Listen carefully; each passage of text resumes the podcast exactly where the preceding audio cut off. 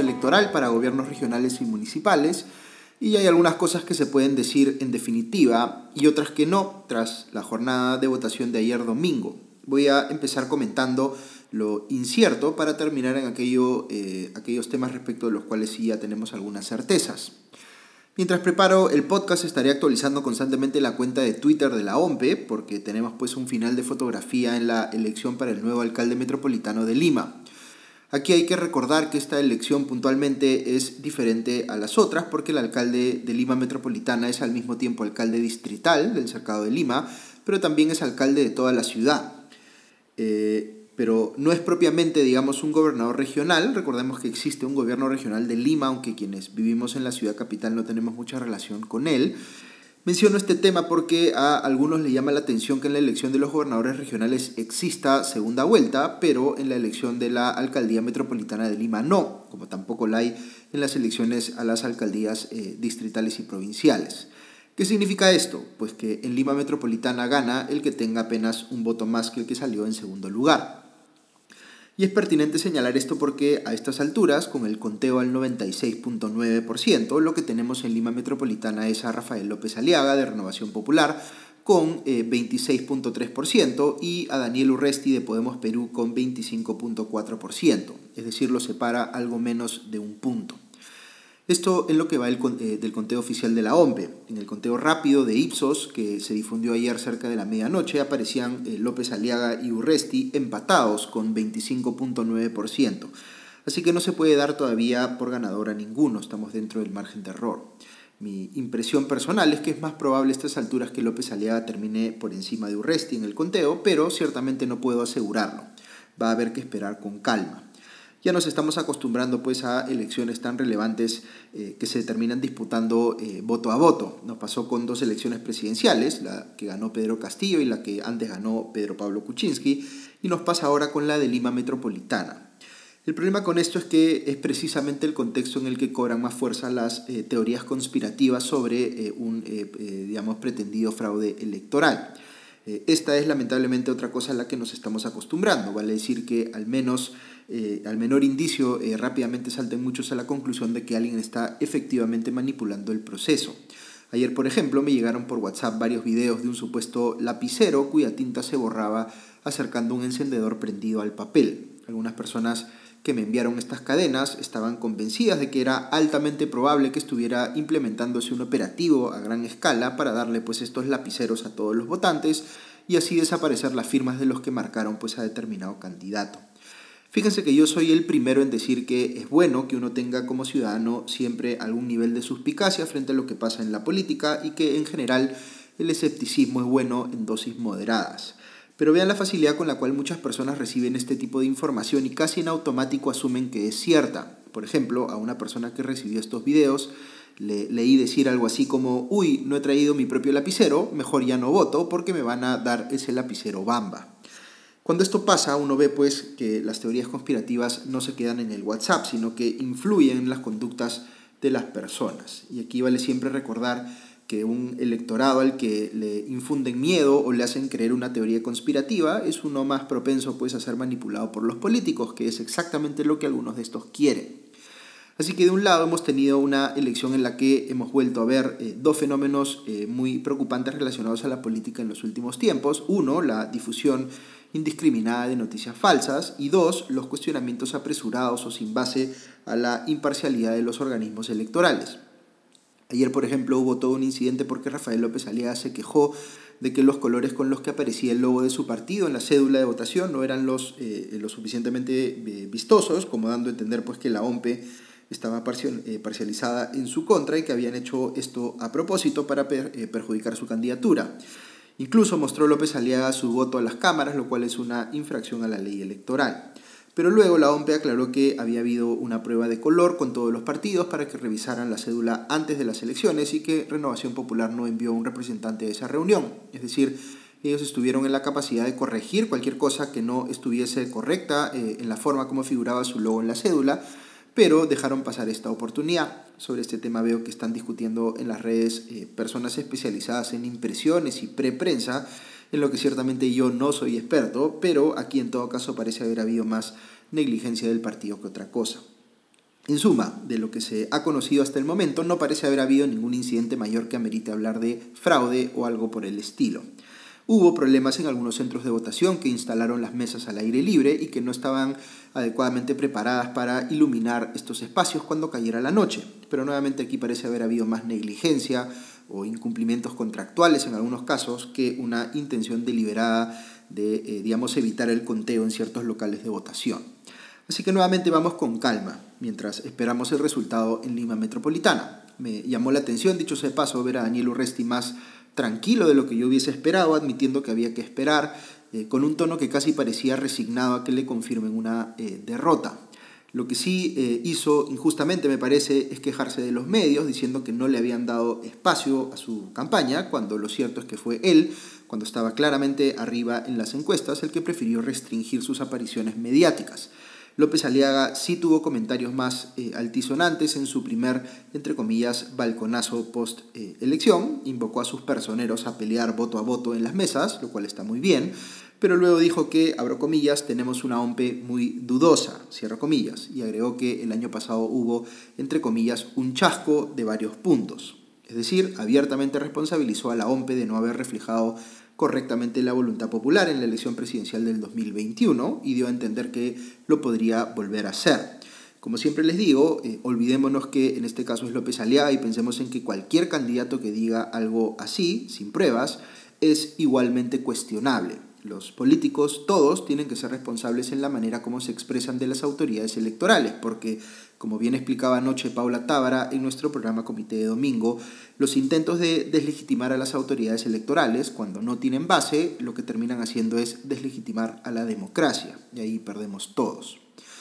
Ok, en estos instantes vuelvo a revisar el conteo de la OMPE y sigue eh, el casi punto de diferencia a favor de López Aliaga, el 96.9% del conteo.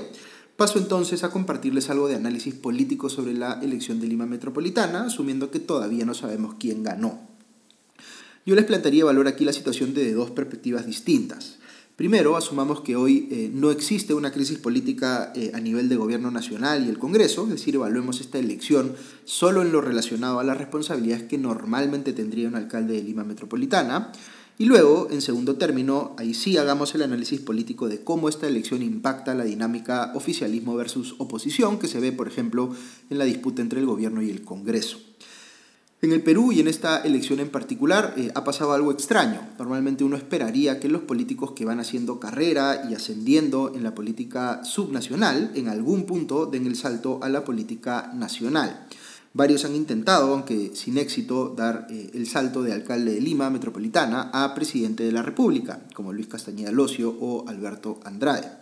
Pero lo que estamos viendo ahora es lo inverso, vale decir, candidatos que postulan sin éxito a la presidencia y eh, que a manera de premio consuelo, digamos, deciden postular a la alcaldía de Lima metropolitana. Si uno se fija en sus discursos de campaña, no cambiaron mucho la narrativa de sus campañas presidenciales. Han seguido hablando como si fueran a gobernar todo el Perú, dando a entender engañosamente que pueden tener control sobre las políticas de, digamos, seguridad ciudadana que implementa el Ministerio del Interior, la política económica que ejecuta el MEF o la política de transportes que desarrolla el MTC.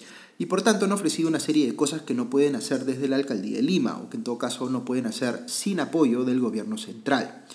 Aquí yo vuelvo a la explicación que siempre da nuestro podcaster Aldo Facho Dede, que en el sentido de que el alcalde de Lima o los alcaldes en general son principalmente gestores y que por ello para esa posición se requiere un perfil distinto al de, eh, digamos, presidente de la República. Pues bien, parte fundamental de esa gestión es entender qué puede hacer directamente la municipalidad y qué requiere necesariamente del apoyo del gobierno central. En Lima Metropolitana hay el problema adicional de que es una alcaldía que tiene en términos relativos muy poco presupuesto. Ayer escuchaba que las alcaldías distritales de Lima tienen sumadas como tres veces el presupuesto de Lima Metropolitana. A todo esto hay que sumar temas que eh, sí son preocupaciones muy grandes a nivel de ciudad que no fueron abordadas eh, diligentemente en la campaña, como el estrés hídrico, la contaminación atmosférica, la planificación urbana, los problemas, eh, digamos, severos que tenemos a nivel de organización del tránsito, la preparación ante desastres naturales, etc. Nuevamente, ninguno de estos puede ser gestionado sin el apoyo del gobierno central. Yo sé que hay mucha gente que evalúa en el vacío las capacidades de gestión de los candidatos y que piensan que si eh, tal candidato eh, hizo con relativo éxito tal otra cosa antes, pues quizá le irá bien si es que asume esta nueva responsabilidad. Y ciertamente ayuda mucho que un candidato elegido haya tenido experiencia previa exitosa en gestión. Pero lo que está claro en esta elección es que no importa cuánta experiencia previa tengan los candidatos, lo que parece más o menos obvio es que no entienden el encargo. Y es difícil ser exitoso en un cargo de gestión cuando uno no entiende exactamente qué es lo que tiene que gestionar. Y aquí pasamos al segundo tipo de análisis que les adelanté, el que tiene que ver con cómo interactúa la alcaldía de Lima con el gobierno nacional y cómo se vincula en general con la crisis política que engloba hoy a los poderes ejecutivo y legislativo diera la impresión de que el puesto de alcalde de Lima se ha convertido, o que algunos partidos han querido que se convierta, en una suerte de título que debe ostentar el líder de la oposición. Quizá un tanto menos en el caso de Urresti, pero es bien evidente en el caso de López Aliaga, quien incluso dijo ayer que, entre comillas, hay que salir del burro. Cabe indicar que se ha referido así en el pasado tanto a Urresti como al presidente Castillo. Ustedes saben que yo cuestiono el uso de este tipo de calificativos en la política, más allá de, de dónde provengan o a quién se refieran, porque lo que hacen es contribuir a una dinámica donde insultarnos entre todos se vuelve lo normal y las democracias funcionan sobre una base, aunque sea mínima, de respeto entre los políticos y entre votantes de distintas posiciones. Pero pensemos en eh, si es posible que la alcaldía de Lima sea la que potencie el rol de oposición de un partido o el que le dé a un político una especie de sitial como líder de la oposición. Si fuera así, el resultado de esto sería, como les expliqué hace algunos instantes, que ese alcalde dejaría de lado las responsabilidades de su cargo a nivel de gestión para dedicarse pues a otra cosa, es decir, para hacer trabajo de oposición al gobierno central. Yo creo que el gobierno central está haciendo las cosas tan mal que sí necesitamos urgente una oposición articulada, que sea más efectiva en, por lo menos, censurar ministros cuestionados o, más importante aún, darle viabilidad a un escenario de vacancia presidencial y adelanto de elecciones que es, a mi juicio, el camino por el cual eh, eh, sería, eh, digamos, más fácil salir de la crisis política en la que estamos actualmente. Pero fíjense cuál es el problema de esto. Ser elegido alcalde de Lima Metropolitana no le da más capacidad a un político para liderar a la oposición frente al gobierno central, sino lo contrario, lo fuerza a dedicarse a temas de gestión municipal cuando debería estar proyectándose pues como un líder a nivel nacional. Aquí naturalmente uno puede asumir que ser alcalde de Lima favorece o puede favorecer a ese candidato si luego decide renunciar a la mitad del camino para lanzarse a la presidencia de la República, pero es muy dudoso que contribuya hoy a mejorar la labor que está haciendo la oposición frente al gobierno central. Uno podría decir que es un golpe para el gobierno central que la oposición se haya llevado a la alcaldía de Lima y que el candidato del que eh, supuestamente es el partido de gobierno, es decir, Yuri Castro de Perú Libre, haya quedado último. Aquí hay eh, ciertamente un golpe de vista, pero no dudo eh, no mucho más que eso. La oposición en el Congreso, me atrevería a decir, va a seguir desarticulada independientemente de qué pase en la alcaldía de Lima. El problema ahí es que no hay líderes en la oposición que quieran ponerse al frente de sus bancadas. Keiko Fujimori eh, casi no aparece en el trabajo de la bancada de Fuerza Popular, al menos no visiblemente. El mismo López Aliaga no lo hace con Renovación Popular. César Acuña de Alianza para el Progreso sí, pero más para defender sus intereses personales. José Luna Galvez de Podemos Perú se muestra más bien cercano al gobierno, al igual que Patricia Lee eh, de Somos Perú y eh, en Avanza País no queda claro quién lidera. Lo que le falta a la oposición son personas que realmente quieren ejercer pues, eh, como líderes de sus respectivos partidos, con todo lo que eso implica, y no solo ser permanentes candidatos expectantes. Si la oposición no hace el trabajo que tiene que hacer, es porque son partidos estructurados en torno a los intereses electorales de algunas personas y no en torno a idearios o plataformas políticas que hay que defender independientemente de los ciclos electorales. Que uno de ellos sea elegido alcalde de Lima no va a cambiar las cosas, sino que yo me atrevería a decir va a alejar más a esa persona de ese otro rol que sí debería estar cumpliendo, el de líder visible de un partido de oposición participando activamente y poniendo pues el pecho por las causas que éste empuja en su rol de oposición en el Congreso, por ejemplo. En fin, hay tantas cosas que comentar sobre la elección de ayer eh, que no me va a quedar eh, suficiente tiempo en este podcast. Voy a mencionar rápidamente algunas más que luego podremos eh, profundizar. Una respecto de la elección de Lima es que el porcentaje con el cual ganaría quien sea que salga elegido será el más bajo en mucho tiempo. Ya no vemos pues eh, como antes, candidatos que ganaban Lima Metropolitana con 35%, 40 hasta 50% de los votos, y eso nos regresa también a esta discusión que acabamos de tener sobre cuán razonable es que el nuevo alcalde de Lima se presente a sí mismo como la cabeza de la oposición, cuando ni siquiera puede eh, superar el 30% en la capital. Por otro lado, un fenómeno muy llamativo y que contrasta con los temores que tenían algunos inmediatamente después de la elección de Pedro Castillo es que no ha habido una, entre comillas, marea de municipalidades ganadas por Perú Libre. Todo lo contrario, este partido prácticamente ha desaparecido del mapa electoral. Vladimir Cerrón debe haber estado ayer más pendiente de la elección en Brasil, que dicho se pasó, se fue a segunda vuelta con eh, Lula y Bolsonaro, eh, para no ver cómo su partido fue pues prácticamente pulverizado en esta última elección. Eh, Fuerza Popular también ha sido virtualmente desaparecido del mapa, no pudieron eh, acercarse siquiera a ganar en distritos limeños como San Borja o San Isidro, donde Cecilia Chacón y César Combina quedaron muy relegados, y otro partido que también desapareció del mapa fue Acción Popular. Ojalá sus bases le pidan explicaciones a los, entre comillas, eh, niños que ahora están en la dirigencia del partido. Algunos viejos conocidos regresan a alcaldías distritales en Lima, como Francis Allison en Magdalena. Otros se reconvierten tras ser congresistas o ministros, como Carlos Bruce en Surco. Eh, a nivel de gobiernos regionales, César Acuña regresa al de La Libertad, mientras que Reinaldo eh, Hilbeck salió primero en Piura, pero iría a una segunda vuelta. Un viejo conocido de Fuerza Popular, Joaquín Ramírez, quien fuera pues secretario general de ese partido, aunque ahora postuló por otro, eh, ganó la alcaldía provincial de Cajamarca, pero no podrá asumir el cargo por un impedimento legal, más allá de que finalmente su nombre haya aparecido en la cédula.